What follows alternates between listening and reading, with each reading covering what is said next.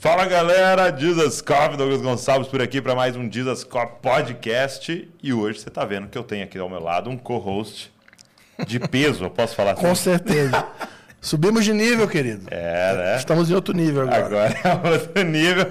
E, cara, vai ser demais esse papo. Toda segunda-feira a gente está aqui, nessa mesa de comunhão, para conversar, pra trocar ideia e a gente é sempre muito edificado. Eu saio daqui muito edificado, espero que você também. Então vamos embora conhecer nosso convidado de hoje. Está começando o podcast Jesus Cop, a revolução das cópias de Jesus. Meu amigo, meu irmão, Fábio José Eduardo. Obrigado por essa honra. A honra é toda minha, é uma alegria estar aqui com você e o Fábio. É um prazer, querido. Bater esse papo. Que demais, que demais. E o nosso irmão, José Eduardo, ele é um padre, né? E você tá com a sua roupa, né? De padre. Eu queria que você começasse explicando como é que é essa questão da roupa, por que desse é, colarinho branco aqui, como é que Isso. funciona? É muito simples. A batina é uma mortalha, hum. né? Então é como se é, é, é a plastificação daquele versículo: Vós estáis mortos hum. e a vossa vida está escondida com Cristo em Deus. Hum. Quer dizer, a, a, tala branca significa a tala, as mangas brancas significa a minha vida interior. Uau. E por fora eu mortifico a carne, os sentidos, etc., para que eu possa viver da fé no Filho de Deus que me amou e por mim se entregou. Uau. Muito legal. Então, realmente é um, é um símbolo, ela significa algo que diariamente, quando você põe, ela é reafirmada em você. Inclusive, eh, tem 33 botões que representam a idade do nosso Senhor Jesus Cristo. E essa não tem, mas algumas têm cinco botões aqui, que são as cinco chagas. Hum. Né?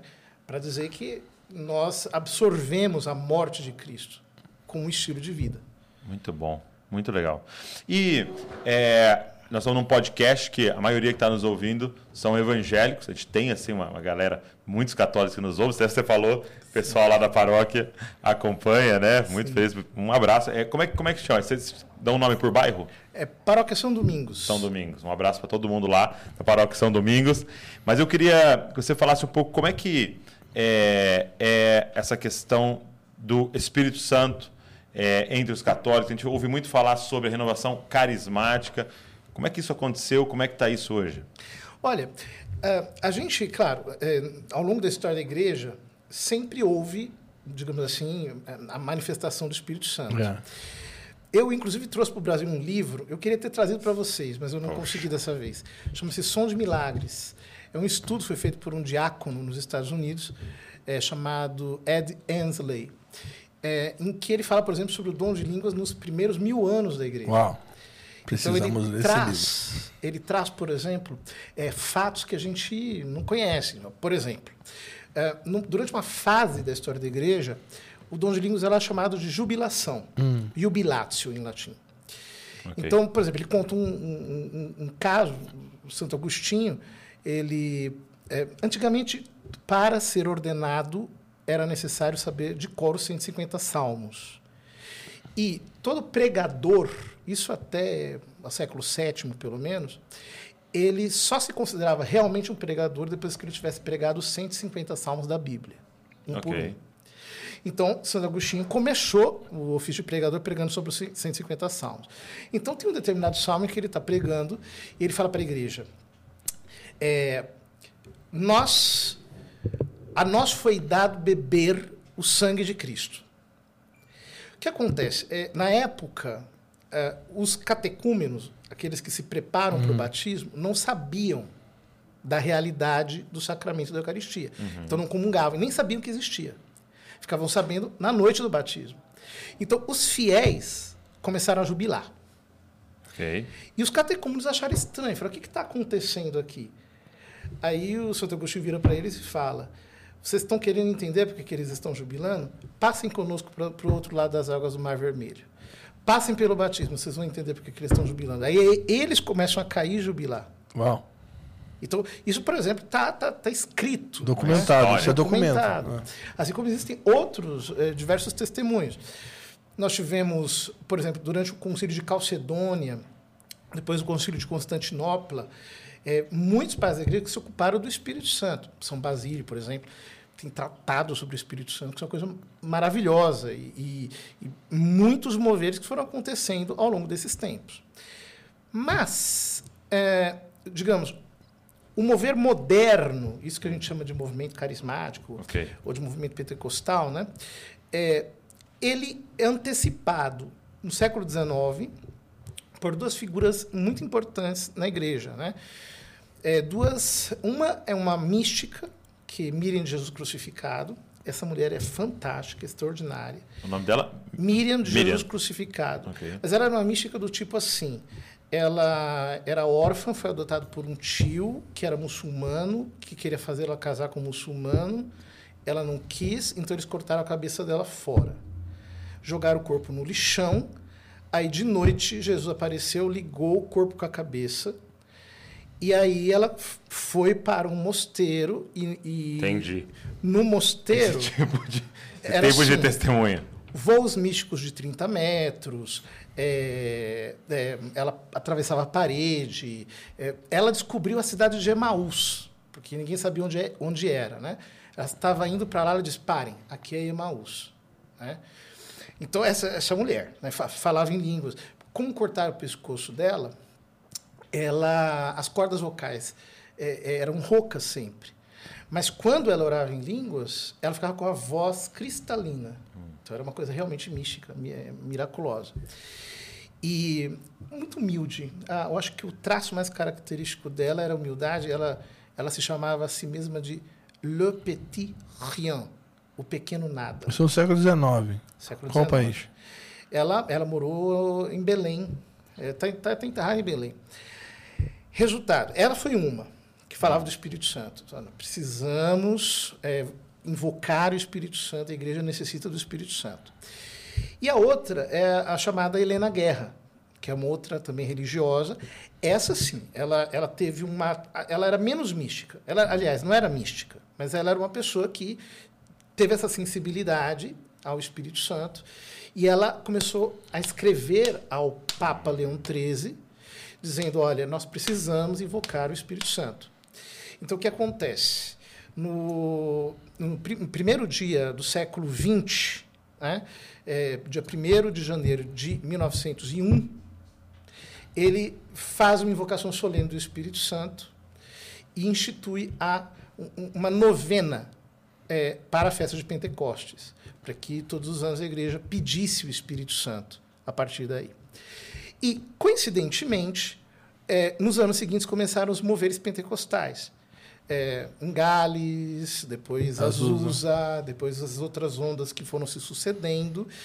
E na igreja, um, na igreja católica, uma inquietação, uma inquietação espiritual.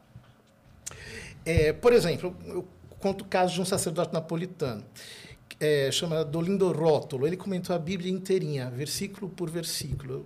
Estava mostrando para o meu amigo as obras dele que eu tenho em casa. Uma coisa maravilhosa. E ele, quando era jovenzinho, o tio o levou para uma sessão espírita. E ele viu aquilo e falou: Isso aqui é do diabo. Mas ele saiu revoltado com Jesus. Hum. Ele falou: Jesus, se os demônios falam desse jeito com as pessoas, por que, que o Espírito Santo não fala também? O que aconteceu? O Espírito Santo começou a falar com ele. Ele escutava a voz de Jesus falando no coração dele. né? Quando ele pregava, é, tinha uma voz interior falando e ele falava a reprodução daquilo que ele escutava. Era muito sobrenatural. Só que, na década de 60, acontecem essas visitações nas igrejas históricas. Em todas elas, uma por uma. Também na igreja católica. Mas não é que não houvesse manifestações Ok. carismáticas antes. Entendi. Então, Por exemplo, é, o, Papa João XXIII, existe um livro chamado Como em um Novo Pentecostes, escrito pela Pat Mansfield. É um livro muito interessante, porque fala dos inícios da renovação carismática moderna. Ele conheceu, na época que era bispo na, na Bulgária, uma comunidade é, católica oriental carismática. Eles operavam nos nove dons de 1 Coríntios 12. E, e era tão carismática que ali não havia gente doente. Porque quando alguém ficava doente, eles oravam até a pessoa ficar sarada. Era uma coisa fora do comum. e profecias, línguas. Qual e tudo década? mais. Isso década de 40. Ele conheceu, ele viu isso. E o que ele é, conta é que essa comunidade era assim desde o século IX. Mas era uma comunidade isolada. Então você tem uma vila carismática, em plena igreja católica, desde o século IX, que tem uma tradição ininterrupta de vivências dos dons carismáticos e outras coisas que acontecem. Agora, o que aconteceu na década de 70 foi realmente extraordinário. Porque muita gente, por exemplo, foi batizada no Espírito Santo sem grupo nenhum. Eu conheço pessoas assim, que de repente foram para a igreja e foram batizadas no Espírito Santo, começaram a falar em línguas, etc. Mas o interessante é que nessa época, nessa época foi algo meio que geral, né? Foi. O movimento histórico ele foi visitado, literalmente, né? Exatamente. Então, Deus soberanamente meio que escolheu um- uma estação e buf, desceu algo Exato. católico, batista, metodista, anglicano, o negócio foi Exatamente. Os primeiros foram os menonitas, né? E depois a coisa foi se expandindo. Mas, é, eu digo, o, o que nós consideramos um marco do movimento católico carismático foi é, o avivamento de Duquesne. que Foi o retiro que eles fizeram na Universidade de Duquesne. E ali o Espírito Santo se manifestou com dons carismáticos. Só que, simultaneamente, estava acontecendo diversas outras visitações. Entendi. Por exemplo, o John Walker é, conta, eu, isso eu escutei um testemunho dele, que ele foi chamado por um grupo de padres. John, o John Walker? É, Pai do Haroldo? é, Ah. exatamente. Ele Ah, peraí, antes de você continuar. É, o dele tá um pouquinho mais alto do que os nossos dois. É. Só um pouquinho. Fala de novo. De novo, Mais uma vez. John Walker, pai do Haroldo. Tá bom. Keep walking. Aí, beleza. Keep walking. E, e ele conta que ele foi chamado por um grupo de padres. E, e ele era de uma, de uma tendência um pouco mais puritana. Ficou, ele, quando ele entrou pela igreja, que ele viu as imagens, ele falou assim: Deus me perdoa por estar num lugar desses. Né? Que ele ficou assim, uma rejeição no Aham. coração. Ele desceu e estavam reunidos padres e freiras. Quando ele começou a falar, o Espírito Santo se manifestou assim de uma maneira real, visível, sensível entre eles. Começaram a louvar, a falar em línguas, etc., quase sem que houvesse necessidade de ensino. E eles ficaram assim à tarde, a noite inteira e pararam só de manhã. É, por exemplo, o fundador da Adonep Ok. tem, tem um testemunho muito interessante. Ele estava passando em frente a uma igreja católica e aí o, ele teve um impulso. É, para e entra.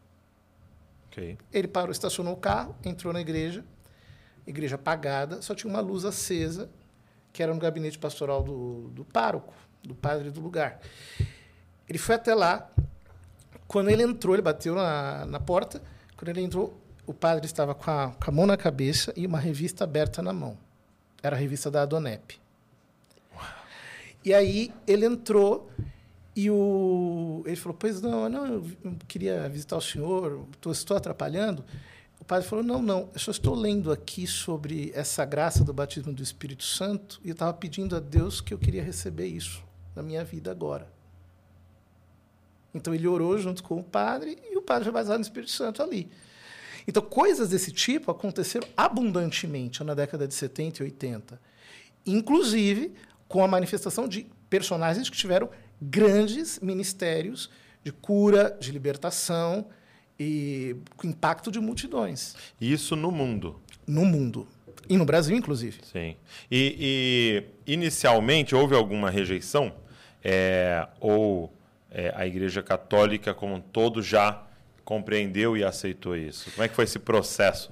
É, na igreja, sempre houve uma rejeição aos fenômenos carismáticos. Por quê? Por causa dos dois mil anos de história. Então, o primeiro grupo carismático que deu problema foi o grupo donatista, que depois acabou se pervertendo em heresias e coisas do tipo. Então, a igreja sempre diz, olha, cuidado. Então, essa atitude inicial e prudente é, sempre a igreja teve. Contudo, tem coisas que não tem como parar. É uma tsunami. Então, em poucos anos, eram estádios lotados, etc., com reuniões de oração, com eh, seminários é, de dons e coisas do tipo. Mas esse temor não é nada, nada diferente das, de qualquer estrutura histórica, né? Que era um temor de todas as estruturas históricas. Não, Que não tem era, o seu lado não era sadio, né? diferente, né? Tem o seu lado sadio. Sim, sim, tem o seu zelo, né? Exato, mas que às vezes exagera um pouco, porque acaba podando o que não deveria ser podado. Aquilo que o Espírito está fazendo. Né? É. E, e hoje, para que a galera que está nos ouvindo, que não é tão conhecedor da Igreja Católica, é, é, por exemplo, na, na sua paróquia, é, pelo que eu olhando de fora, às vezes eu já conversei com alguns carismáticos, dá a impressão que tem uma reunião deles e uma outra reunião para o pessoal que não é carismático. É, é assim? Acontece os dois movimentos dentro da mesma? Em geral, sim. Em geral, sim. Mas eu percebo que hoje está acontecendo é, um movimento muito curioso e ele também é autônomo. É o que eu, eu, eu jocosamente defini isso como os tradismáticos. É, Tipo os calvinianos. alguma coisa mais ou menos assim. Quer dizer, que são pessoas que gostam de uma liturgia mais tradicional e, é, ao mesmo tempo, têm abertura para os dons carismáticos e é, se abrem para uma fusão entre as duas coisas, que precisa acontecer de um modo orgânico, não, não digamos assim, uma área invadindo a outra. né? Que não é nada diferente do que está acontecendo no Brasil de forma geral, né? Interessante. É né? uma volta a uma estrutura mais reformada, mas ao mesmo tempo as pessoas querem uma estrutura, uma doutrina reformada, mais com a presença dos dons, com, com Sim. a abertura do Espírito Santo. Exatamente, isso está acontecendo por todo lado. Então, por exemplo, uma liturgia mais sóbria, mais tradicional até, seguida de um momento de adoração espontânea ou de um, de um, um, um período de oração mais contemplativa, isso tem acontecido em muitos lugares. A tua experiência pessoal com essa, com, com essa realidade do Espírito foi depois de ordenado ou, ou antes você já... Foi antes, foi, foi quando eu tinha 12 anos de idade. Foi, foi quando eu recebi o batismo no Espírito Santo e comecei a operar nos dons. Né? E aí, quando eu fui para o seminário, obviamente eu dei uma amainada. Mas assim, não foi, Interessante. não foi algo programado. Acho que foi, foi Deus mesmo, né? Que precisava de um período mais para estudar. E eu, de fato, mergulhei mesmo nisso. Mergulhei na tradição da igreja, mergulhei no estudo dos clássicos, etc. E depois a, a coisa foi desabrochando no- normalmente, né? Com muita naturalidade, sem previsão, sem forçar nada, né?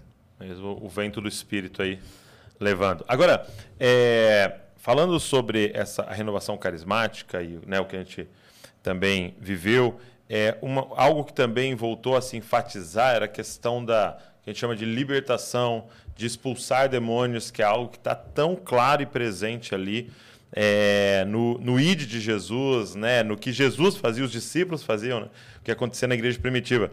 É, como é que é essa, essa temática na igreja católica? né? Até a gente ouve outro termo, né? e infelizmente ficou famoso por causa de filmes, né? de exorcismo. Né? Como é que é essa. Qual é a visão da igreja em relação a isso? Olha, então, a igreja, a doutrina, da igreja, nesse sentido, é bíblica, né? Dizer, O diabo existe, existem os demônios, etc. E existem hum, ah, possessões e coisas do tipo. Porém, é uma coisa muito interessante. Dizer, A igreja tem um ministério oficial, que é o ministério do exorcista. Entendi. É uma função. uma função. Todo padre em si é exorcista, né? porque antigamente havia as, as chamadas ordens menores. Uma delas era o exorcismo, o exorcizato, eh, depois o diaconato, o presbiterato e, e o episcopado. Né? Ah, então era uma ordem menor, o exorcismo. Era uma ordem menor. Olha só. É, porque se supunha que o exorcista ia acompanhar quem não está batizado. Né? Porque se supunha que as pessoas que não são batizadas são mais suscetíveis a, a fenômenos diabólicos. Então, uma ordem menor. Essa ordem menor foi extinta na- no ano de 69. Mas é, ela está, digamos assim, incluída nas ordens maiores. Então, todo padre No ofício, né? é, é, de certo modo, é exorcista. Só que o ministério oficial de exorcista só pode ser exercido com a delegação do bispo. Então precisa de uma nomeação. Mas é para que isso? É para recitação do rito. Num rito específico. Né? É, porque é, é- o rito de exorcismo, o que, que significa? Oficialmente, a igreja está te mandando embora, diabo. É isso. Ok. Forma institucionalmente. simples, seria isso. É isso. Então, aí precisa de uma delegação, porque tem que fazer todo. é, digamos, uma, uma depuração psiquiátrica, médica, para ver se realmente é um caso de possessão e assim por diante. Só que existe o carisma. O carisma não, não, não- nem sempre coincide né, é, uma coisa com a outra. Vou contar um caso. Tá. Na década de 70, foram é, retiradas as faculdades dos exorcistas de São Paulo.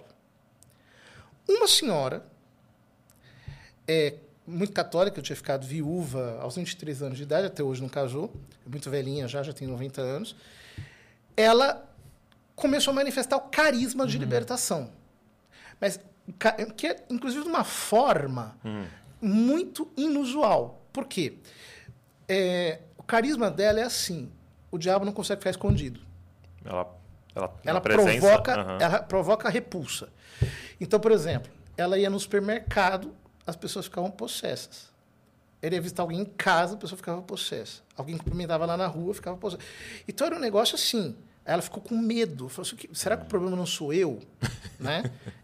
Porque ela Imagina. começou a imaginar que o, que o problema era ela. Na época, inclusive, foi um pastor que ajudou a entender que existia um carisma de exorcismo, um carisma de libertação, que ela tinha esse carisma, e, de fato, ela começou a exercer esse carisma de uma maneira muito, muito forte. É a pessoa que eu conheço que mais expulsou demônio na vida, sendo leiga, não sendo, não sendo sacerdote. Expulsava demônio assim que nem mosquito, uma coisa inacreditável. E, e- e o que acontece? Ela foi desenvolvendo um entendimento sobre libertação que é muito interessante, que é a relação entre libertação e cura interior. Ok. Mas ela foi aprendendo isso na marra, na prática. Não foi ninguém que ensinou isso para ela. Bom, ela escreveu alguns livros sobre isso, ela explicou um pouco como, como isso funciona, etc. Tal. Depois de muito tempo, eu vi que, por exemplo, tem um, um pastor na Itália que é um, ele tem um ministério de libertação muito interessante e que as ideias coincidem, mas os dois aprenderam pela experiência. Hum, interessantíssimo. Quer dizer, não houve uma doutrina anterior. Eles foram aprendendo, digamos assim, na marra. Mas o fato é que, hoje eu noto que nós temos uma diminuição eh, de manifestações demoníacas. Eh, na década de 90, Tem a mesma observação, né? É, a gente já conversou sobre isso. na década de 90 era um negócio inacreditável. Você É. usava o Orate, tinha gente que, que manifestava demônio. Hoje não tem mais isso, com uma frequência eh, que havia antigamente. E não me parece que a atividade diabólica Jamais. diminuiu. Jamais. Não Pelo parece. contrário. ela aumentou. Ou seja, na minha opinião, está acontecendo alguma coisa um pouco errada com a igreja. E, e o, portanto, a ação maligna ela está atuando de uma maneira um pouco mais discreta e talvez mais eficaz. Talvez né, a nossa luta, é como o Paulo disse em Coríntios 10, né, 2 Coríntios 10, a ênfase da nossa luta hoje seja mais aqui na fortaleza da mente do que nas manifestações visíveis, né? É claro, porque E você tem trabalhado também nessa área, né? também, porque Moral do, do evangelho, quanto a Hyper Grace e tudo isso aí, né? tudo. Porque veja, o que, que adianta você. quando- a, Bíblia é muito clara. Né? Quando a gente lê Apocalipse 12, eh, o que, que diz lá? Que apareceu um dragão com sete cabeças, dez chifres enorme, que com um rabo ele expulsou um terço das estrelas do céu, quer dizer que é um, é um monstro. Mas diz lá, ele é a primitiva serpente. Ou seja, aquela cobrinha virou um dragão. E um dragão com muitas cabeças que atua mediante sofismas, mediante o espírito de engano. Paulo fala disso. É, é, tanto na primeira, quanto na, na, sobretudo na segunda aos Coríntios, como um, um- um- um espírito que cega o entendimento das pessoas e que faz as pessoas estarem, digamos, no caminho de, da introjeção de um psiquismo diabólico. Que os impede de contemplar a, a glória de Cristo no Se a conversão no Novo Testamento é, é metanoia, quer dizer, é uma mudança de pensamento, é, existe também uma espécie de metanoia do demônio. Quer dizer, a pessoa passa a pensar como um diabo. Ok. Jesus fala disso no capítulo 8 de São Mateus, de São João, quando ele diz que ele é o pai da mentira. né? Porque as estruturas do engano acabam fazendo a pessoa eh, se tornar um, digamos, um reprodutor da mentira do diabo. Então, E mas aí ela, ela não precisa nem estar possuída, né? não precisa nem estar Porque possuída. a mentalidade dela já é fazer aquilo. Às vezes ela fica possuída quando, quando ela começa a se converter. Hum. Porque ele percebe que está perdendo, então ele, ele toma o controle e, tipo, a máscara cai. Né? Isso eu já vi acontecer várias vezes. Mas a luta contra a mentira, é, para nós hoje em dia, é a É mais, prioritária. a mais Eu te necessária. interrompi, você fala Tomás de Aquino? Não, eu ia dizer só que Tomás de Aquino ele fala que existem três graus de glória no céu, né? Uma é a dos mártires, outra é das virgens e a outra dos doutores, dos pregadores, né? E ele diz que a dos pregadores é maior. Por quê? Porque a- as virgens venceram a carne. Os mártires venceram o mundo. Mas os pregadores venceram o demônio, que é o pai da mentira. Hum. Então é interessante isso, porque você vence o diabo não simplesmente pelo rito de exorcismo, por uma oração de libertação, É. mas pela pregação da verdade, A renovação da mente. né? trevas do erro, a renovação da mente, como diz Paulo em Romanos. Porque, porque é terrível você alguém viver em trevas, mas é, é terrível você pensar em alguém chamando as trevas de luz, né? Exatamente. Que é o que está acontecendo hoje. Exato. É o padrão do Isaías 5, né? Estão chamando o mal de bem, o bem de mal, a luz de trevas, É. as trevas de luz. E as pessoas estão totalmente enganadas e seguindo tudo isso como se fosse uma coisa maravilhosa. É, antes, gente- eu quero entrar nessa, nesse assunto até da, da teologia da moral, é, mas você citou na, na sua fala que um- em algum ano parou as escolas de exorcismo, né? Os, é, então havia um uma escola para formar o exorcista. É, É, mais ou menos. mais ou menos? É, é que a- na, na Idade Média se chamava Ars Exorcizandi, Ah, a arte do exorcismo. ok. Então, havia estudos. Né? Eu tenho, por exemplo, um, um livro em casa do padre Girolamo Menghi, que recolhe toda a tradição medieval sobre exorcismo. Uma coisa interessantíssima. É um estudo muito interessante esse. Porque era um compêndio da arte exorcística. Ah, isso era ensinado, digamos assim, por uma tradição oral. Por quê? Porque você tem que aprender na prática, não é uma coisa que você Então, isso que eu ia te perguntar, né? O que, que há na escola né, de Isso. exorcismo, né? Só Como é que aprende isso? Só que o que aconteceu? Depois da década de 60, é, meio que isso foi interrompido porque o cientificismo entrou muito. Hum, Então, psicologismo, né? Todo mundo começou a achar que não tem mais demônio, que é tudo problema Ok. psicológico, não sei o que, não sei o que. Então, meio que pararam de formar exorcistas. Mas havia um exorcista que morreu há pouco tempo, que eu conhecia, era amigo, o, o padre Gabriele Amorte, que foi é, discípulo do grande exorcista passionista de Roma, que eu esqueci agora o nome dele. E então ele relançou o tema. Então, é, ele lançou um livro na década de 90, muito interessante, que meio que quebrou a espiral do silêncio sobre o assunto do exorcismo. Então, hoje, existem cursos internacionais de exorcistas. É, é, uma vez eu, eu li eu- em algum lugar que, que aquele filme Exorcismo de Emily Rose foi, foi inspirado num exorcismo real que teoricamente deu errado, que teve um julgamento, que o padre foi a julgamento, e depois desse julgamento meio que, meio que teve um. É. Pessoal, isso é verdade? É verdade. Isso foi na Itália? Não, acho que foi nos Estados Unidos, tenho impressão. Não, não, na, na Alemanha. Na Alemanha. É, Annelise Michel é o caso, né? Que é uma moça que ficou com uma possessão e só que se confundiu no caminho dela o caminho, digamos, da possessão e uma espécie de vocação expiatória que ela tinha. E aí no final ela morreu. E aí rolou o julgamento. Aí rolou o julgamento, etc. Mas, aí rolou um apedrejamento social também. Sim, um apedrejamento social. Mas Deus se serve de tudo isso para quebrar né, a barreira. Porque vocês imaginem, naquelas daquelas décadas, falar de exorcismo era como falar de um negócio já ultrapassado. Né? É mesmo. Os, exor- os exorcismos foram gravados Uhum. da, da Annelise Michel, porque é realmente muito impressionante. Inclusive Muito, no muito. filme, O Exorcismo de Emily Rose, no julgamento, quando solta a fita, a fita do. Segundo o que eu li, a fita, o áudio é original. É, exatamente. E, e- e aquilo começa a circular, então o tema volta. A fita da gravação começa a circular. Porque naquelas décadas, os teólogos estavam dizendo que não existe mais inferno. infer- Se existe, está vazio. Entendi, entendi. O diabo não pode agir, não existe ação demoníaca. Então, quer dizer, Deus se serve de alguns escândalos para fazer, digamos assim, com que aquela espiral do silêncio seja quebrada. Sim. Deixa eu te fazer, deixa eu fazer uma pergunta polêmica antes, antes de você Ah, entrar na, diga. na questão moral. Uma, uma- uma- só um pouquinho. Você estava falando sobre sofismas, falso evangelho, mentira. E dentro do mundo evangélico, vamos dizer, hoje a gente sofre com hipergraça, falso evangelho, a deturpação do evangelho que vai, que vai legitimizar uma, uma conduta moral que não é bíblica. Como a pergunta é, isso também acontece dentro do mundo católico?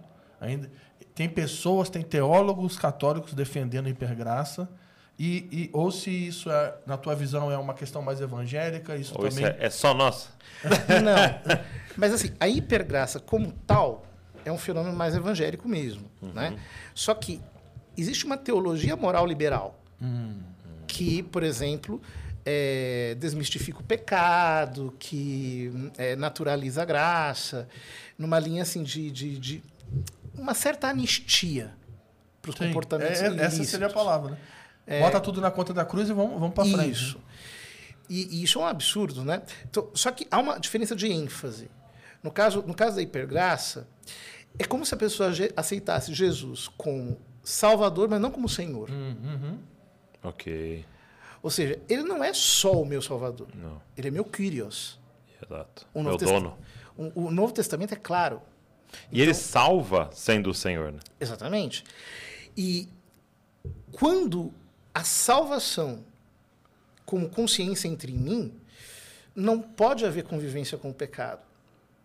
É, E, e é uma experiência, é, é, assim, real.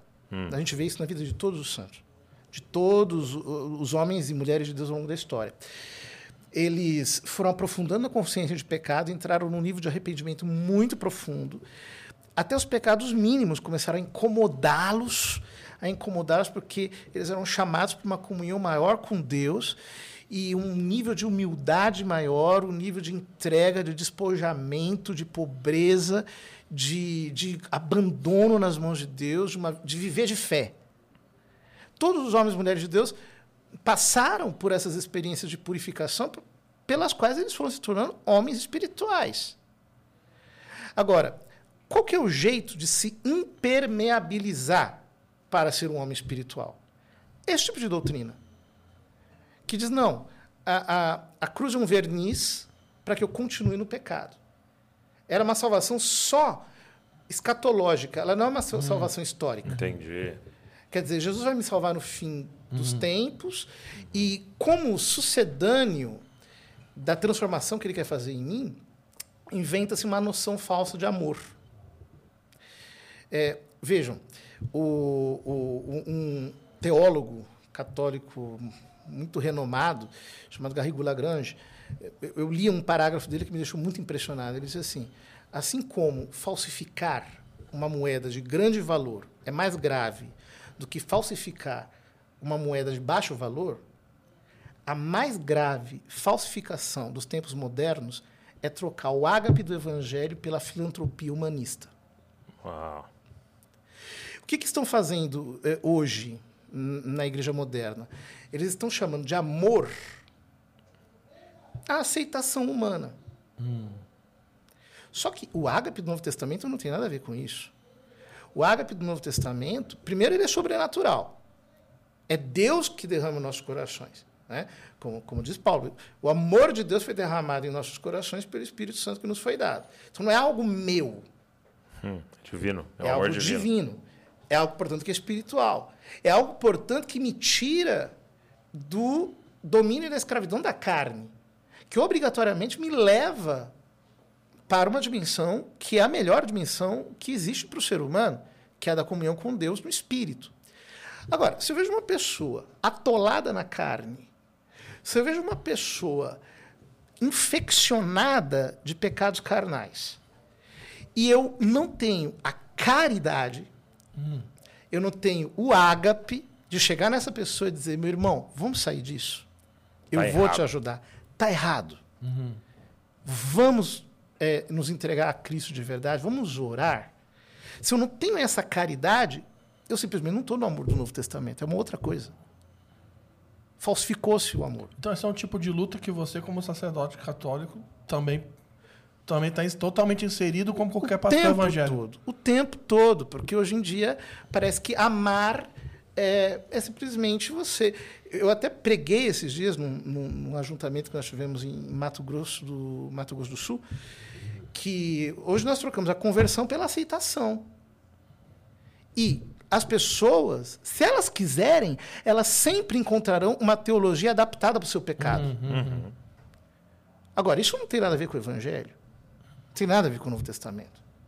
Isso é humanismo, aliás, de muito baixo nível, porque os pagãos, até os pagãos, tinham certa virtude. Hein? Quando Paulo escreve a primeira aos Coríntios, lá no capítulo 6 ou 5, não me lembro, acho que 5, quando ele, ele denuncia o, o, o incestuoso, ele fala: nem entre os pagãos se faz isso daí. Porque os pagãos, ah, eles tinham um certo apreço, né, os epicuristas, etc., pela, pela, pela sobriedade, um certo apreço pela, pela vida austera, pelo sacrifício, pela castidade. Tinham em conta isso. Agora, os cristãos de hoje estão pior do que os pagãos do passado. Uau. O que nós estamos vivendo não é um retorno ao paganismo, é um retorno à barbárie. É uma coisa pior do que o paganismo. E as pessoas acham que simplesmente você joga o evangelho por cima disso como um açúcar de confeiteiro e que tudo vai ficar santificado. Não vai. Não vai. Porque é, é o que diz Jesus, né? É, não basta dizer Senhor, Senhor. É preciso fazer. Eu, eu- eu tenho que tê-lo como Senhor mesmo. E eu mostro quem é o meu Senhor, não pelo que eu digo, mas por quem eu sirvo. Fruto de arrependimento. É, porque não poder servir a Deus e ao dinheiro. A, a Deus e a mamon. Se você serve a Deus, é, então você está mostrando com obras que você está realmente ali é, debaixo do discipulado de Cristo. Senão, você está servindo a você mesmo. Muito forte. E, e nisso entra, então, é, esse doutorado que você fez, Teologia da Moral. O que, que é esse termo, Teologia da Moral? É, teologia moral é uma área da teologia né, que se ocupa dos comportamentos humanos enquanto ordenados à vida eterna. Quer dizer, existem determinados comportamentos que estão, digamos assim, destinados, eles nos levam à salvação, e determinados comportamentos que bloqueiam o caminho da salvação, o caminho da graça na nossa vida, que é o pecado. Né? Então, grosso modo, né, a teologia moral estuda isso daí. Legal. E, e como é que foi? Por que, por, por que esse doutorado? Como é que foi a escolha desse tema? Me mandaram estudar isso, eu estudei. Simples assim. Eu queria estudar Bíblia, eu queria estudar outra coisa, mas eu acabei estudando moral. E gosto. Legal. Deixa eu te fazer uma pergunta antes da gente avançar. Como é que é a, a hierarquia na Igreja Católica? É, lá, lá do início, né? Na, na Igreja Evangélica, você vai se tornar ali um, um- um diácono, daqui a pouco você é ordenado a pastor e tal. Tem, tem uma certa hierarquia ali, cada, cada tradição tem uma. Mas como é que é a hierarquia ali?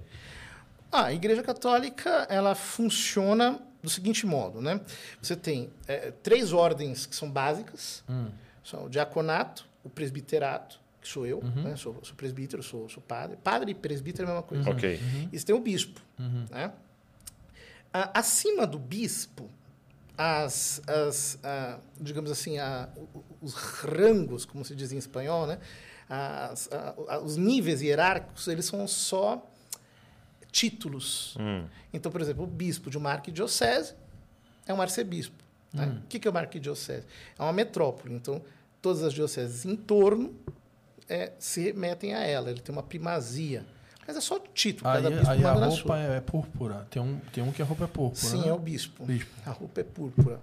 Depois, é, os, aqueles que aconselham o bispo de Roma, o Papa é o bispo de Roma. Né? Aqueles que aconselham o bispo de Roma na, no governo da Igreja Universal são chamados cardeais. Né? A palavra cardeal vem de cardo, em latim, que significa dobradiça. Quer dizer que dali se desdobra Mas o cardeal tem que morar em Roma ou ele pode Não. morar em qualquer lugar do mundo? pode morar em qualquer lugar do mundo, é, é convocado quando há alguma necessidade, e é esse colégio, digamos assim, que elege o sucessor do Conselho. bispo de Roma. Então, é, é relativamente simples. Sim, sim. É? E, e o, o- Então você tem o diácono, o, o presbítero, o padre e o bispo. É, mas o padre que é responsável pela paróquia Sim, e o bispo ele é responsável. pela diocese, que é um conjunto de paróquias. Tá, então ele é um supervisor ali das. Entendi. Exatamente. Muito legal. Só que é interessante, porque como é, nós cremos que o diácono ele não é sacerdote, né? O sacerdócio é conferido é, ao presbítero e, e, obviamente, ao bispo. Né? Ele tem a plenitude. Então, ah, o diácono ele acaba sendo seu ministério auxiliar, né? Que, que auxilia ali na paróquia em todo o serviço ministerial que tem Quando ali. existe, sim. Entendi. Muito bom. Agora, é, o, seu, o seu interesse, quando, quando a gente fala é, do seu nome, muita gente começa a falar sobre o assunto da ideologia de gênero, que foi um tema que você trabalhou bastante e, e isso está ligado à teologia, da, à teologia moral. É, veio antes? Como é que é esse Veio tema? depois. Veio depois? Então, o que acontece? Eu chego de Roma em 2012. Meu projeto é dar aula. Só que, é, em 2013, é, aparece a ideologia de gênero no projeto de lei do Plano Nacional de Educação. E ninguém tinha estudado o assunto. Então, o que, que eu fiz? Comecei a estudar. Então, eu, eu já tinha estudado um pouco isso em Roma. Ok. E depois é, fui aprofundando. Então, li uma bibliografia pesada acerca desse assunto e comecei a dar palestras sobre isso e também a ir a Brasília para é, convencer os deputados, etc., a Como, rejeitar. como é que foi essa ponte? Como é que você, como que você chega em Brasília? Como é que funciona? Dando a cara. Simplesmente fui. E, eles, e alguns abriram a porta para você.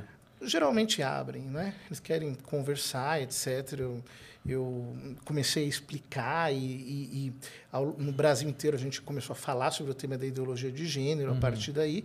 E a coisa, graças a Deus, foi, foi uma grande vitória. O, o Brasil foi o primeiro país que disse não à ideologia de gênero. Se você puder explicar para as pessoas que estão nos ouvindo, porque acho que o termo todo mundo já ouviu, mas o que seria ideologia de gênero? O que as pessoas acham que é ideologia de gênero não é o que realmente é a ideologia de gênero. É, Aqui já começa a confusão. Por quê? É, por exemplo, hoje nós vemos pessoas da chamada comunidade trans, né, que, é, digamos, se apropriaram da noção de gênero para usá-la como um escudo. Então eles dizem, olha, a- a- as teorias de gênero nos eh, visibilizam, nos tornam pessoas, eh, digamos assim, contempladas pela sociedade. Só que esse é um grande engano da comunidade trans e de todo o movimento LGBT. E é um engano eh, muito grande de todos eles. Por quê? Porque eles não estudaram de verdade as teorias de gênero. né? A principal autora sobre o tema da ideologia de gênero é a Judith Butler. Mas a Butler tem que ser bem lida. Né? Você tem que ter um, um, um- background filosófico bom para entendê-la. Por Ok. exemplo, se uma pessoa não conhece. Cai de paraquedas ali e não vai. É, se ele não conhece Hegel, se ele não conhece Derrida, se ele não conhece é, Foucault, ele- Butler vai se tornar incompreensível para essa pessoa. Por isso nós temos nosso Saulo, né? pra Exatamente. Nossa, era nesses assuntos. E, e o que acontece? Esses filósofos, o Hegel é um filósofo dificílimo de, de assimilar. né? Ele é uma espécie de mata-burro. Quando a pessoa se confronta com Hegel, Desiste ali. desiste ali, porque é um filósofo muito difícil. E, e a Butler diz isso num livro dela anterior ao grande livro Problemas de Gênero, que foi o que criou a teoria de gênero, um livro chamado Subjects of Desire. É, ela diz que a missão filosófica dela é concluir o que Hegel começou e libertar o desejo da razão. Essa que é a tarefa filosófica dela. Quer dizer, o desejo ele não pode estar controlado pela razão. Ele tem que ser solto. Para que ele depois construa uma racionalidade nova. Uma nova razão. Uau. Só que isso é uma loucura, porque você soltar o Leviatã. Né? É, quando, quando na primeira de João ele diz que quem é amigo é, quem, quem, é, quem, é, quem é amigo do mundo, o amor de Deus não está nele, porque tudo que há no mundo é, ele diz no grego, epitimia da, da sarcos, é, epitimia dos olhos, oftalmo, e é, soberba da vida. Né? Hum. Epitimia é desejo. Hum. É, é, é, o foco sobre o desejo, o desejo é, animal. Então, mesmo, por exemplo, filósofos mais secundários como Hobbes percebiam que o leviatã do desejo precisava ser controlado, porque se o desejo fica desorientado, se ele não é, de alguma maneira, disciplinado, Calma. ele verga o homem e o homem se animaliza. Sim. Bom, então ela escreve problemas de gênero. E qual é a proposta da Butler em problemas de gênero? É a desconstrução da ideia da identidade. Ela diz isso. Ela diz, é, se não me engano, está na página 56 da tradução brasileira do livro dela. Ela diz que uh, não existe um ser por detrás do fazer.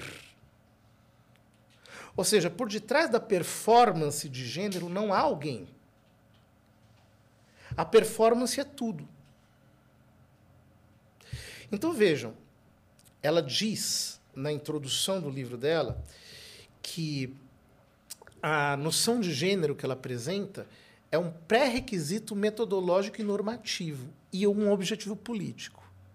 Quando ela diz que é um pré-requisito metodológico e normativo, ela já está dizendo que ele não está sujeito a uma análise crítica, porque é um pré-requisito. Então é uma ideia que é tomada como um princípio universal a partir do qual você vai estabelecer normas e políticas. Sem que esse princípio tenha sido anteriormente criticado. Então, de fato, as pessoas não conseguem entender muito bem o livro da Butler porque ela está escrevendo para gente doutrinada. Hum. Ela não está escrevendo para convencer ninguém. Entendi. Ela já parte daquilo como se fosse um princípio auto-evidente, mas não é um princípio auto-evidente. Quer dizer, a ideia de que não existe alguém por detrás da performance de gênero é uma loucura. E que não existe uma estrutura básica que, de alguma maneira, condiciona aquela performance é outra loucura.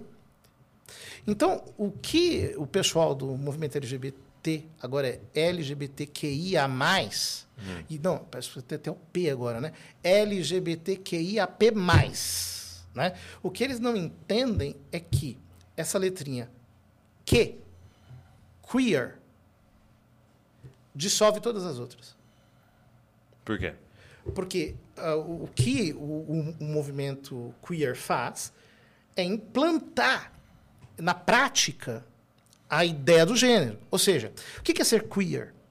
Ser queer é, ser, é, é, é, é supor que não existe um normal, ou, ou seja, um jeito humano de ser, um jeito dado pela hum, é, constituição é, biológica, psicológica, masculina e feminina.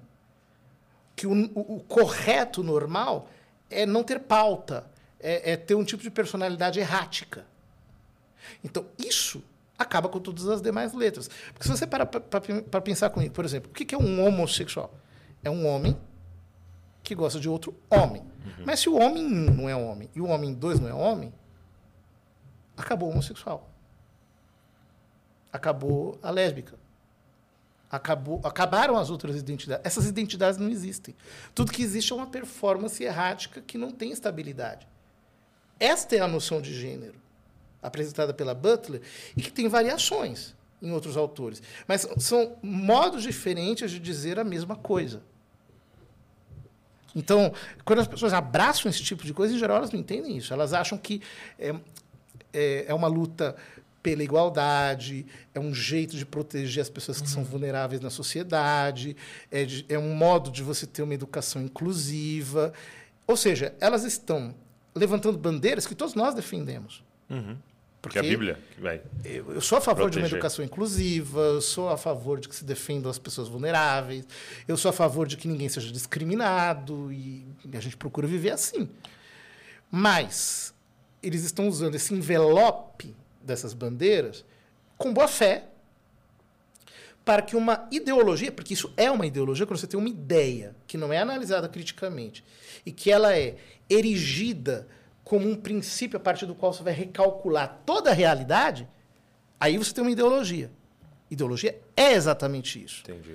Então, por exemplo, o pessoal diz que não existe ideologia de gênero, que a ideia de ideologia de gênero é uma fake news. Bom, a ideia de que não existe uma ideologia de gênero é que é uma fake news. Basta ler o livro da Butler. Mas, mas tirando a questão espiritual da coisa, É. as conversas que você teve em Brasília, o que você percebeu, o que está por trás das pessoas que re- redigiram essas leis? Você acredita que eles estavam pensando exatamente nisso ou tem uma outra agenda? Não, é, o problema é o seguinte, é que existe uma burrice enciclopédica Essa frase é muito boa, vamos guardar. no, no pessoal, né? Quer dizer, Guarda essa expressão, É, Brasil. mas e- vejam, o, o- há um livro que chama-se Pós-Intelectualismo e Democracia, em que o autor diz que a democracia está indo para o ralo, isso é um livro da década de 80, porque as pessoas estão, elas perderam o intelecto, elas não são mais intelectuais, então elas, elas leem e não entendem. Eu vejo que isso é real.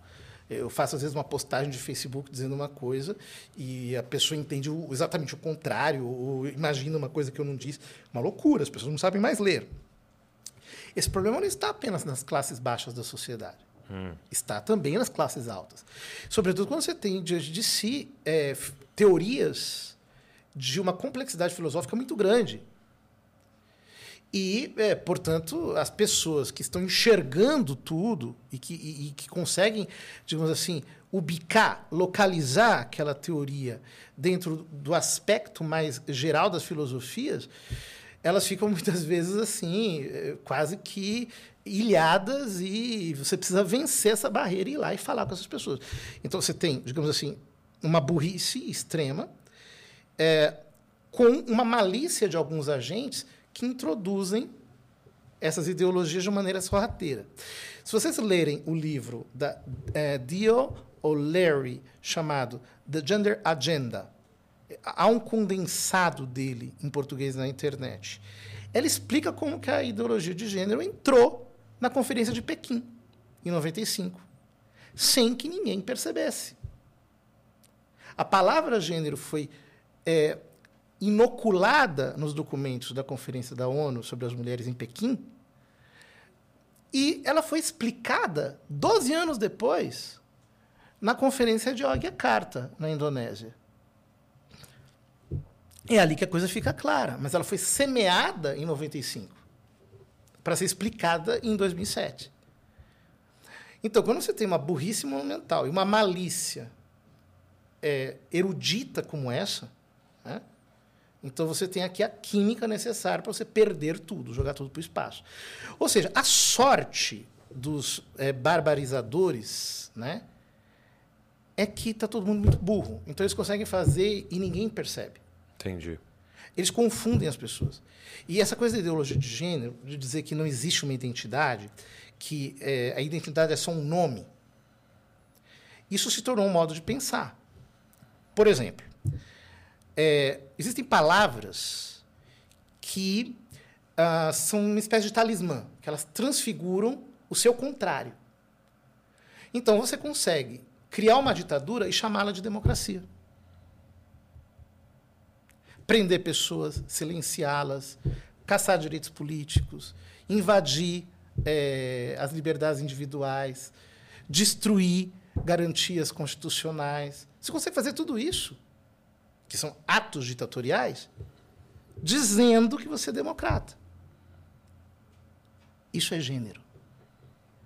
O mecanismo de gênero está por trás disso. Entendi. Ou seja, é- a, a ideologia ela é apenas um produto exterior de um modus pensandi, de um jeito de pensar que foi introjetado nas pessoas. Né? Isso é introjetado nas faculdades, isso é introjetado é, nas escolas.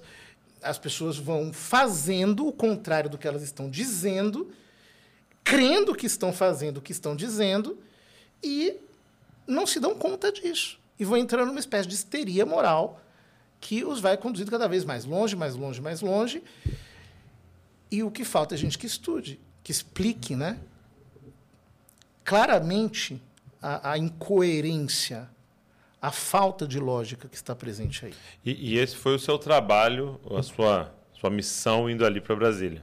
Foi Era depois reunir- do Brasil inteiro. Depois do Brasil inteiro. Quer dizer, desmascarar a ideologia, fizemos isso.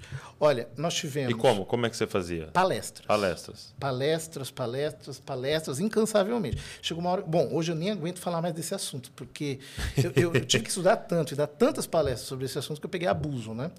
Eu- eu- quando veio a pandemia, É. que eu, o pessoal descobriu que eu sabia pregar, porque antes disso era só Palestra, gênero, aborto, essas coisas, esses temas assim mais, mais pesados, né? Entendi. E aí você foi para Brasília falar com o pessoal lá e depois saiu rodando o Brasil, Exatamente. é, palestrando sobre isso para jogar luz nessa temática. Vocês vejam que nós conseguimos retirar a ideologia de gênero do Plano Nacional de Educação e conseguimos é, que nos planos municipais e estaduais, é, de 98% dos estados e municípios ele fosse excluído. Então, isso foi uma grande vitória. Não é uma coisa qualquer. Você não considera que essa ação sua foi uma ação como de uma voz profética, tocando os sistemas? Do ponto de vista humano, sim. Né? Quer dizer, a gente foi trabalhando por isso. Né? É, e fazer, mas não fui só eu. Eu, É, quando você assim, fala gente, é o- é quem? é muita gente. Porque o, o tema se, entre aspas, vulgarizou, né? É, no sentido próprio da palavra vulgar, quer dizer, se popularizou. Então, por exemplo, eu, eu, eu escrevi um- uma entrevista chamada Caindo no Conto do Gênero, de duas páginas.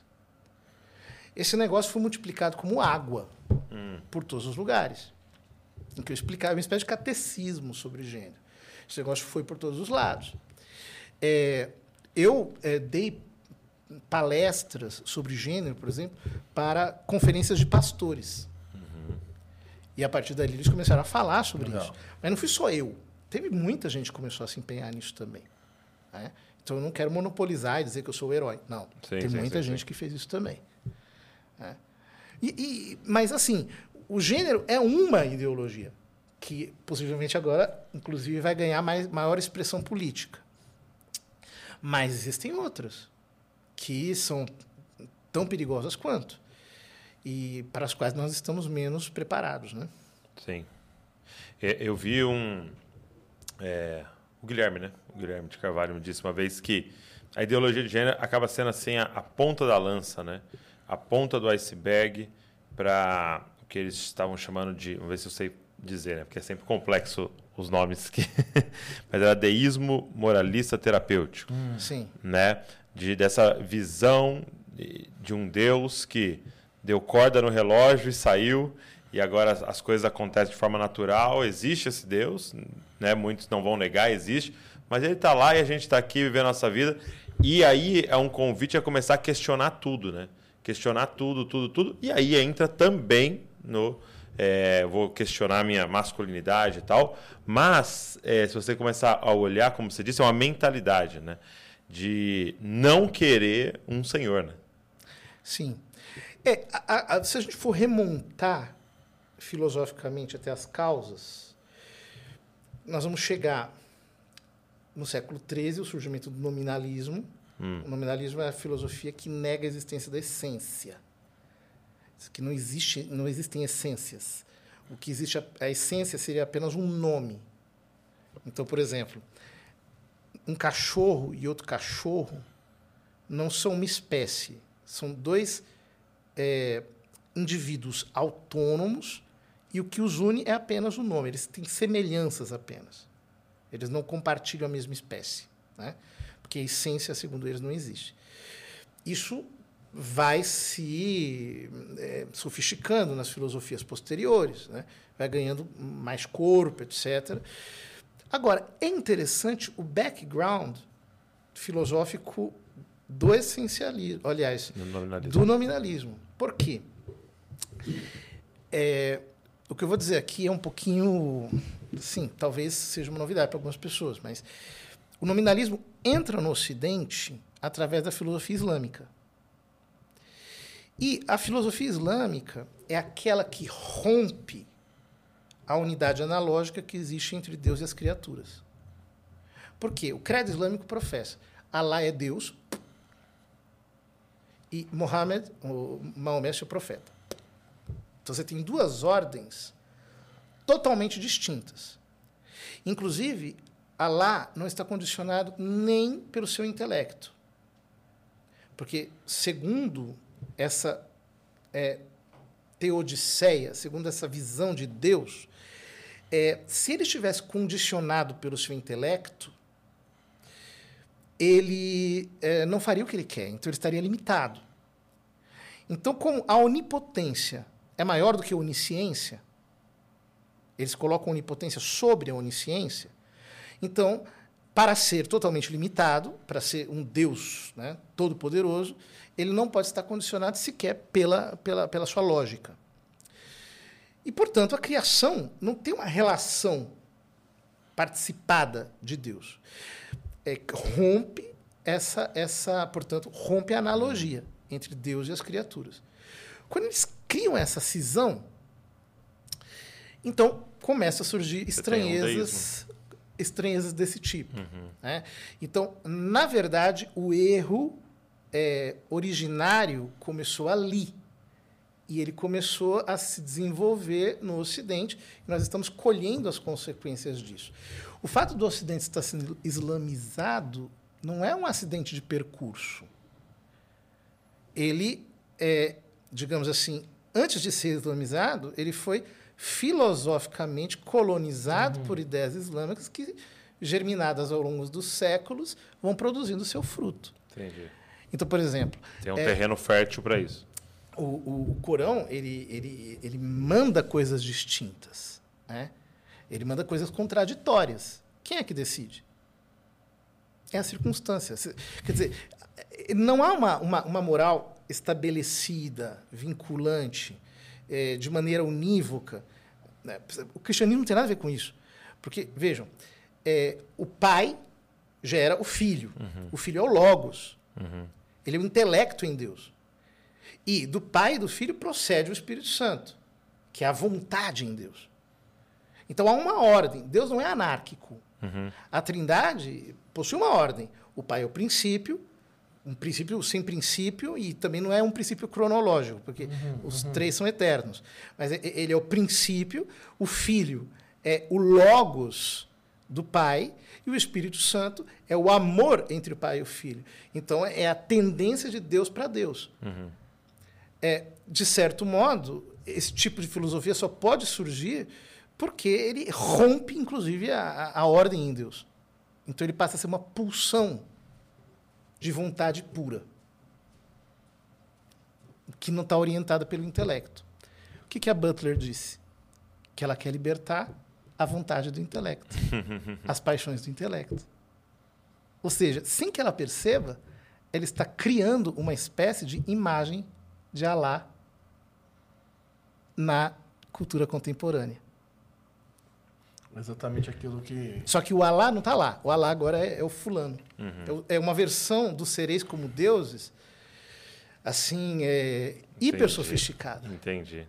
Exatamente aquilo que Paulo fala, né? Sobre o juízo de Deus, Romanos 1, né? De entregar os homens às suas próprias paixões, aos seus próprios desejos. Tu imagina isso de forma global, né? É caos, mano. institucionalizado. É porque caos. se você quiser educar alguém, e se você quiser dizer, olha, você não pode seguir os seus desejos, você tem que colocar uma ordem, você tem que saber o que que você quer, para onde você está caminhando, é, o que sentido você quer dar para a vida. Isso é entendido como autoritarismo, como é, absolutismo, obscurantismo, como um jeito é, assim pouco democrático de encarar a vida. E qual é o ensino é, que seria um antídoto a isso? É, qu- qual é o discipulado que tem que ser feito é, que que combate isso? Bom, eu, acho que existem duas Tem ordens. combate, né? Muitas vezes não deixa entrar, né? É. Eu acho que existem duas ordens aqui de, de, de, de ações, digamos, de pedagogias. Né? Primeira é o discipulado mesmo. Quer dizer, a pessoa tem que se converter, se entregar a Deus e, e se deixar formar. A pela- ação do evangelho gerando vida nela. Exatamente. Agora, eu também tenho que devolver ao, ao indivíduo a posse da sua inteligência. Porque o que acontece? As pessoas, elas alienaram a sua inteligência. Então, elas dizem apenas o que a televisão diz, o São que ecos, né? eh, os eh, trend topics do Twitter dizem, etc. Elas repetem, replicam, elas eh, enxergam o mundo a partir das lentes da oficialidade. Então, devolver ao homem a sua própria inteligência hoje é uma missão quase que evangelística também. Fazer o fulano pensar, ele olhar o mundo de uma maneira crítica. É isso. O que significa isso na prática? É um, é um treinar esse aspecto analítico. Sim, mas dizendo de uma maneira ainda mais precária. Hum, Ensinar a ler. ok. Ler mesmo, ler. Aprender a ler. Quando é que eu sei que eu sei ler? É quando, por exemplo, eu pego um, um poema de Camões e eu entendo. Ok. Quando eu pego um Camilo Castelo Branco, que é o maior prosador da língua portuguesa, entendo. A maior, a maior parte das pessoas, 99% das pessoas não consegue ler o Camilo Castelo Branco sem ter um dicionário do lado. Não consegue, não tem cultura é, literária, não é letrada. Uhum. Então, o primeiro nível da devolução da inteligência é o que a gente chama de letramento. Então, as pessoas têm que ser capazes de ler. A partir do momento que elas forem capazes de ler e entender, a coisa muda. Eu estava vendo o currículo de um seminário na década de 40. Hum. Eu fiquei impressionado. Pena que eu não trouxe o livro aqui. Mas, assim, eles estudavam, tipo, sete idiomas, é, tinham que traduzir poeticamente as poesias, por exemplo, do alemão para o português, isso rapazes de 15, 16, 17 anos. É, as aulas eram dadas em latim, é, eles tinham que ler os clássicos em latim, desde é, Virgílio, Tito Livio, essas coisas, até os clássicos gregos, Homero, etc.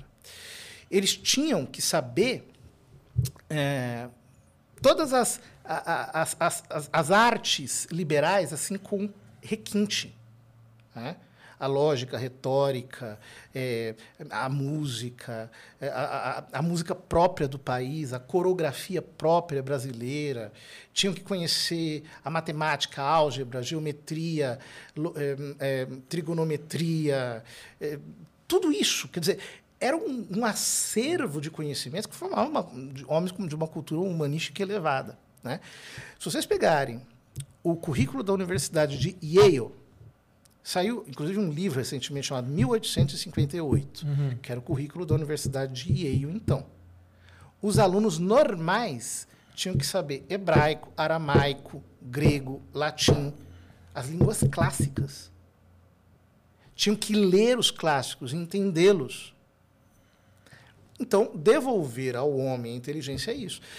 O, o que eu vejo hoje é que há muitas pessoas na igreja que elas meio que batizam a própria ignorância e que vivem, digamos assim, de migalhas, de algo que um outro disse, que, o outro, mas que não, não, não desceram às profundidades. Então, hoje nós precisaríamos ensinar o cristão a recobrar a posse das suas próprias capacidades cognitivas. Isso, sim, pode trazer um- uma melhora para a sociedade de uma maneira geral. Muito bom. Quando o cristão for mais inteligente que o pagão, ele vence. Entendi. Que o Senhor nos ajude. Agora, é, vou mudar a nossa temática aqui. Como é que é, como é que é a visão da, da questão da um tema muito que a gente fala muito na igreja evangélica que é a vida devocional, né? A nossa devoção ao Senhor. É, gente fala muito assim da nossa vida no secreto, né? Faz- Fazendo referência a Mateus 6,6, né? Eu queria começar comentando como é que é a sua vida devocional, né? Você tem essa prática diária, você reserva um horário, um tempo. Eu vi você falando ali, eu estou ali em Juízes, estou lendo Juízes, né? Você Tem esse costume de ler sequencial? Como é que é?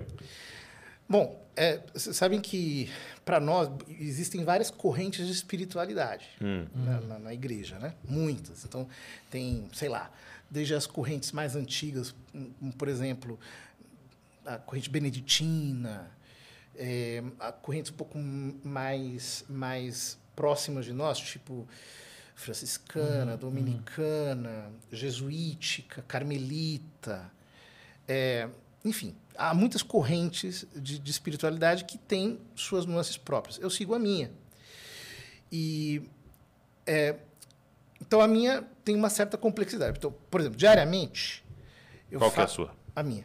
Mas- mas- Não, a minha é um misto. Ah, entendi. É um A negócio- A Foi sua que é- ele criou. Josué Eduardista. Não, mais ou menos, não é bem isso. Eu, eu, eu, eu- eu estudei muito, muito espiritualidade, né? muito mesmo. Então, todos os clássicos da espiritualidade. Então, por exemplo, eu gosto muito de São João da Cruz, eu gosto muito da espiritualidade carmelita. É, então, tem muitos traços ali da espiritualidade carmelita, mas tem outros também. Então, por exemplo, leitura bíblica é um negócio que desde, desde antes de eu me converter eu fazia. Eu- a primeira vez que eu li a Bíblia inteira eu tinha nove anos de idade. E sempre gostei, sempre eu procuro ler a Bíblia todo ano e, e geralmente termino cedo, né? Porque eu- é uma prática que eu tenho que eu faço de noite. Então antes de dormir, né, ali na cama eu vou lendo até o sono chegar. Então pelo menos uns cinco capítulos por noite eu leio. Tá. Ah, depois, mas isso é, é, é um, é uma coisa, é, digamos assim, meio, meio, meio, parce- meio Paralela. paralela. Eu procuro fazer uma hora de meditação por dia, geralmente meia hora de manhã, meia hora à tarde. Celebro diariamente e comungo diariamente, portanto. Depois faço minhas leituras espirituais, é, leio O que são leituras espirituais? livros de espiritualidade, sempre. né? E também leio o Novo Testamento de uma maneira contínua, Sistemática. sistemática, que não é a mesma leitura bíblica. Tá. É um, um outro, é uma leitura sequencial que não para nunca. Você né? lê sempre em português ou você. Eu já li em latim, é, às vezes. Eu estou muito numa vibe de pegar coisa grega. Então, eu pego interlinear, voo, etc. Depende muito, né? Mas, é, geralmente, ultimamente, eu tenho lido em português. Ver- atualmente, eu tenho lido uma versão do Padre Matos Soares, que é muito legal. É, é que eu leio. Depois, existem outras práticas de piedade que a gente faz. Mas eu acho que o mais caudaloso é o que a gente chama de meditação. Como é que é a meditação? Meditação é, é, é, o- é o esquema básico daquilo que a gente chama de lexio divina, né?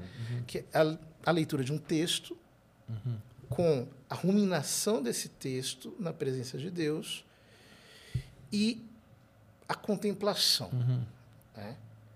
que é, é, um, é, é- é um momento em que nós, digamos assim, comemos fé, É, é. Basicamente isso. Da onde, da onde os insights são produzidos. Né?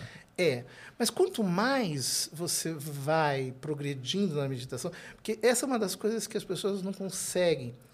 A, a oração do, do homem moderno é muito exterior. Então ela está falando com Deus daqui para fora. Ela não tem profundidade, ela vai ganhando profundidade. né? Essa profundidade é o que faz a oração ter peso. Quer dizer, é, a- a- as dimensões do espírito vão crescendo dentro da pessoa.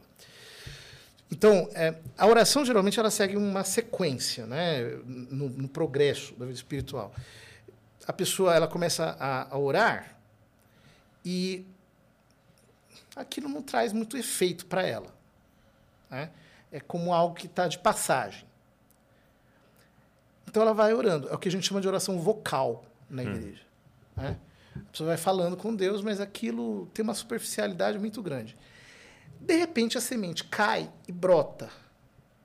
É o que a gente chama de meditação. É quando você percebe que Deus está falando algo com você. Esse ah, falando algo com você não significa necessariamente falar, falar uma, uma, uma expressão, uma locução audível.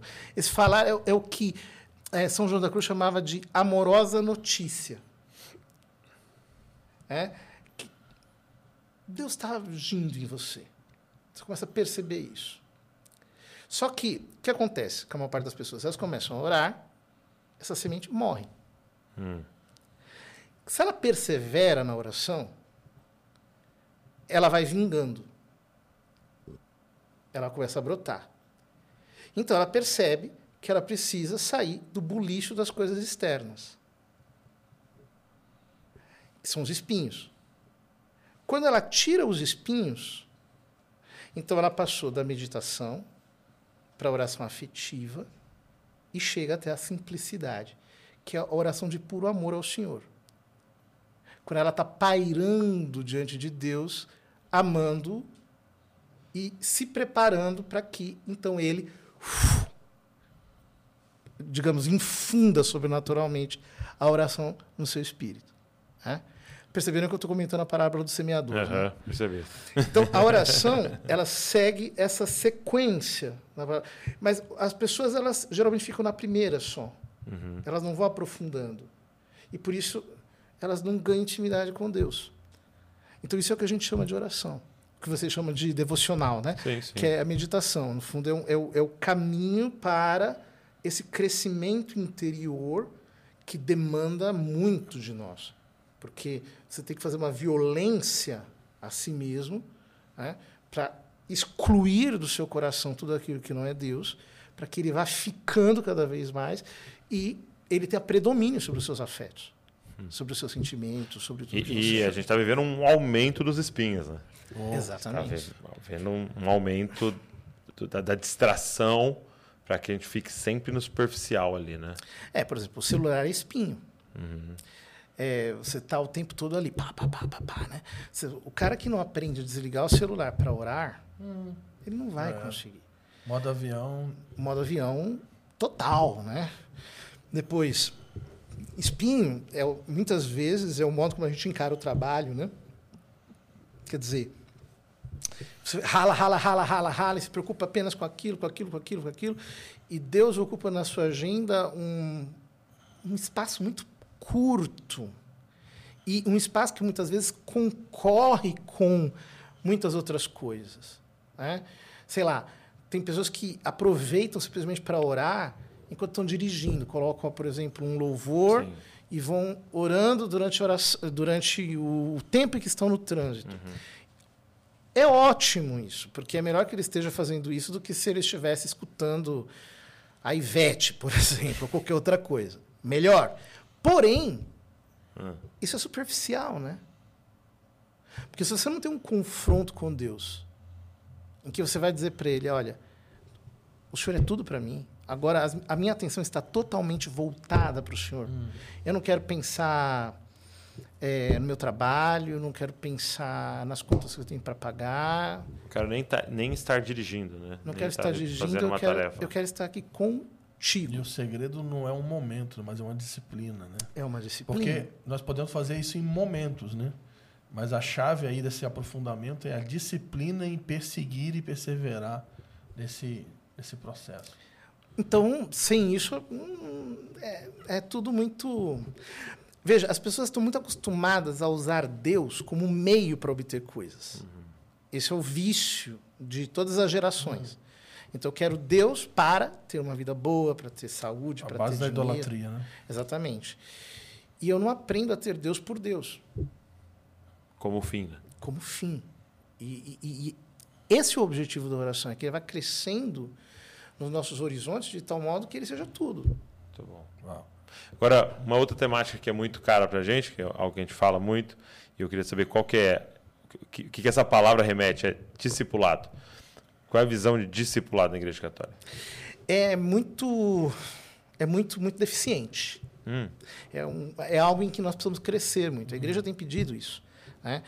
Nas, nas últimas décadas é, por exemplo a igreja tem falado muito sobre a evangelização né? sobre aquilo que nós chamamos de anúncio querigmático vocês entendem esse linguajar não. anúncio querigmático seria o que você chama de evangelismo Ok. é, que é o que transforma, daquela primeira transformação. Mas depois a pessoa precisa ser acompanhada, precisa ser discipulada.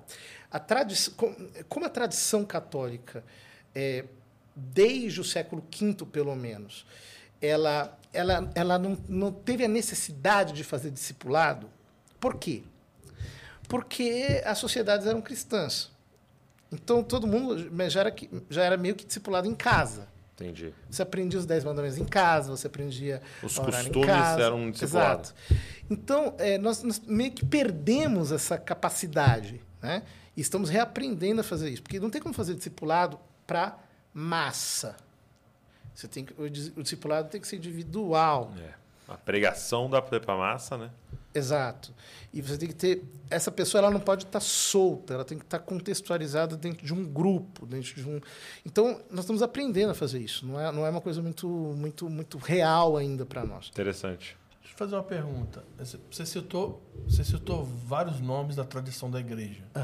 E para quem está assistindo a gente assim, para a gente ter um encur- encurtar essa, essa diferença entre mundo católico e mundo evangélico, quem foram pessoas no mundo evangélico que te influenciaram, ou pessoalmente, ou uma palavra, um livro, talvez nesse ambiente carismático dos dons? Você teve influências? Tive. Você aprendeu com pessoas? Tive. Você sentou para ouvir pregação? Você, Sim. conversas? Por exemplo, no tive- Brasil e fora, sei lá. Eu tive em várias conferências do Dave Robertson. Uau. Tive com ele, estivemos juntos, pessoalmente, assim, sozinhos. Oração em língua e... Isso. Então, por exemplo, o livro do Dave Robertson, para mim, é, Orar no Andar no Espírito, Andar no Poder, é um, Clássico. é uma- um livro assim que me moldou, né? É, inclusive porque eu acho que o Dave Robertson descobriu uma chave. Porque sempre, ao longo da tradição espiritual da igreja, houve uma diferença entre mística e é, carisma. Né? Então, a via mística é uma, a via carismática é outra. É, talvez isso seja menos sensível para vocês, mas para nós é muito claro. Por exemplo, é, é, o êxtase místico e o êxtase carismático. São coisas completamente diferentes. Né? O êxtase místico é o desenvolvimento da vida de oração. A pessoa chega uma hora que os sentidos dela são arrebatados por Deus e ela vai entrando numa intimidade cada vez maior. O êxtase carismático acontece uma vez só e a pessoa volta para a vida normal dela. É, pra gente é um negócio meio misturado aí. né? Isso. Então, o Dave Robertson, no livro dele é, sobre oração em línguas, ele meio que mostra como oração em línguas é, um, ela, é uma conexão entre a mística e o carisma. Porque na medida que você vai orando em línguas, no fundo o que você está fazendo é, é amando a Deus, é crendo, é se entregando à fé. É, então você está ruminando a presença de Deus. Enfim, então ele faz um- meio que uma conexão entre essas duas uma coisas. influência. Foi uma influência. É, por exemplo, eu, bom, ler autores evangélicos, eu li muitos, né? Sei lá, Watchman Nee, é, falam aí. Vai um monte, né? Eu tenho na minha casa eu tenho uma biblioteca, uma só seção de livros evangélicos que eu li. Mas um outro que me influenciou muito pes- pessoalmente foi o Rand Clark. Esse eu tive com ele também várias vezes. Tive com ele ano passado. É, fiz, estudei os livros e, Nessa hora da cura, né? e mesmo os manuais dele me influenciou E bastante. no Brasil, quem que foram pessoas assim que te marcaram? No Brasil, Valnice Milhomens, década de 90. Eu escutava, todos os cursos da Valnice eu fiz, li Valnice, tenho todos os livros da Valnice. É a Valnice é minha amiga, a gente se fala de vez em quando. Valnice total, hum, hum, teve uma, uma influência legal assim sobre a minha formação. Depois, deixa eu pensar. É interessante como você. O cara, uma hora, tá- uma, é que uma hora você está falando de filósofo, hora você está falando É. de doutorado em Roma, aí tu fala de Valnice. Né? A tua É. história é uma coisa assim, é. Bem, Eu sou. tipo, Meu. tipo assim, cara. É um, Pense numa pessoa eclética. É. Eu sou capaz. caraca, vai ser um negócio assim, falei, o que está acontecendo nessa, nesse podcast? É, eu sou eclético. Mas fala, Totalmente te cortei, eclético. Bom, a Valnice, Valnice me influenciou bastante, mas não só. Bom, o Ângelo, o Deus. Basso, também. corta muito, essa eu parte. aprendi Mais muito uma parte. com ele. corta essa parte, editor. Mais um nessa Eu mesa. comecei a ver os vídeos dele há uns anos atrás sobre ministério profético. Nossa, me influenciou bastante. É, nossa, muitos, muitos, vários. Né? Interessante que, né, pontuar que talvez a barreira seja mais do nosso lado pro, pro de vocês É isso que eu ia te perguntar. do que do de vocês. Como é que é visto essa essa, esse acesso, essa, essa interação? O que, que, eu, que, que eu percebo? Né? Que existe, é, por parte da Igreja Católica, um anacrônico complexo de superioridade. Ok. Tipo, nós sempre somos a hegemonia, mesmo que já não sejamos mais. e, do ponto de vista evangélico, um complexo também anacrônico de inferioridade. Tipo, é, nós sempre somos a parte párea. Resistência. É, exatamente. Então, essa é a origem, digamos, de uma espécie de rixa que existe no Brasil. É um fenômeno brasileiro. Quando a gente vai para os Estados Unidos, essa rixa não existe. É mesmo. Quando a gente vai para a Europa, essa rixa não existe. E no Brasil, essa rixa é muito forte.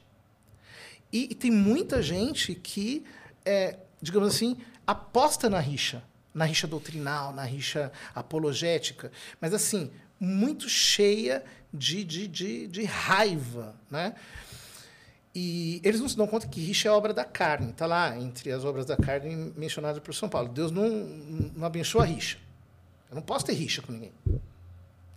Então, é, eu noto que a parte católica, como tem esse, essa coisa assim, nós, nós historicamente somos a hegemonia, então não se preocupa tanto, a gente convive melhor. Agora, a parte evangélica, como, como, como historicamente, eh, porque ah, os evangélicos começaram a crescer da década de 90 para cá. Esse, esse crescimento começou a se tornar Explosivo, né? exponencial. Inclusive com os riscos que eles comportam, porque ser hegemonia sempre é um problema. né? Gera fenômenos tipo hypergrace, é, gera fenômenos como um tipo de é, doutrina menos heróica, mais customizada. Que são- É, o, o que a gente não tinha era um evangélico nominal, né? Você pensar antes disso, você não tinha alguém Você que tinha um se de- católico nominal. Exato, você falava, sou evangélico e não vai nada tal. Evangélico não praticante. Não Isso. praticante, exato. Então, é, digamos, essas disfunções começam a aparecer já na igreja evangélica brasileira. Por exemplo, quando eu era criança, né, um evangélico era um cara super cara puritano, era um cara né, que sempre estava com seu terno, que sempre tinha um jeito assim, que até desprezava um pouco a gente, dizendo, nossa, vocês são os bêbados, os fumantes, os, sei lá, né, os caras, os caras mais largados, né? Hoje, meio que a coisa está se invertendo. Virou. Você vê assim, o, o católico mais assim, virou, engajado, né? Você é aquela pessoa lá que veste saião, que tá com uma roupa modesta, o cara mais comportadinho, etc., mais doutrinal, e o evangélico, o- aquilo que nós éramos antes, né? Meio que a balança se inverteu. Mas eu, eu acho que essa rixa é muito ruim. Ela é muito ruim, porque ela impede momentos como esses. Exato. Então a gente está conversando, falando. Quer dizer, eu sou católico, plenamente católico, creio na doutrina católica, tenho pensamento católico, e eu sei que vocês são evangélicos, Plenamente. plenamente evangélico. evangélicos, com a doutrina evangélica, etc., mas isso não nos impede de conversar. E você falou assim, ó, você falou uma debilidade no discipulado. E é algo que a gente tem bebido e pensado e escrito há, já uns bons anos, né? Mas a forma que você falou de devoção, a gente, né, tá engatinhando nisso que você falou da oração. Então, assim, é interessante essa troca. Não, você veja que interessante. Isso eu percebi no, na- nessas batalhas eh, pró-vida, pró-família. Ah, por exemplo, né, eu, eu- a gente vê que, do ponto de vista tecnológico, meu Deus, a igreja evangélica está muito, mil anos à frente da igreja católica. Em relação às mídias digitais, em relação ao modo de produzir cultura contemporânea, de produzir música, por exemplo, que tem a conexão com os sentimentos culturais das pessoas, mil anos à frente. Agora, é, nós temos uma tradição, do ponto de vista teológico, intelectual, filosófico, etc., tal, que às vezes faz falta. Sim. Então, os enriquecimentos, eles são, São mútuos, né? é, eles são mútuos. Então, toda vez que a gente se juntava para fazer alguma coisa, sempre deu muito certo. E é por isso que eu tenho tanta facilidade com, com os irmãos das igrejas evangélicas, a gente sempre está junto, conversando junto. Às vezes eu tenho mais facilidade com os evangélicos até do que, do que com alguns católicos. Sim. Muito bom. Obrigado A por esse é tempo. minha, eu Poxa, que agradeço. Que, que tempo abençoado aqui. Fui muito edificado e tenho certeza que a galera que nos, nos ouviu aí também. Uma honra. Muito obrigado. Meu amigo. Tamo junto. Obrigado por vir. Sempre é bom. Cara, obrigado você que ficou aqui com a gente, ouvindo esse papo, talvez assistindo ou só ouvindo. E eu espero que você tenha sido edificado por, esse, por essa mesa de comunhão aqui.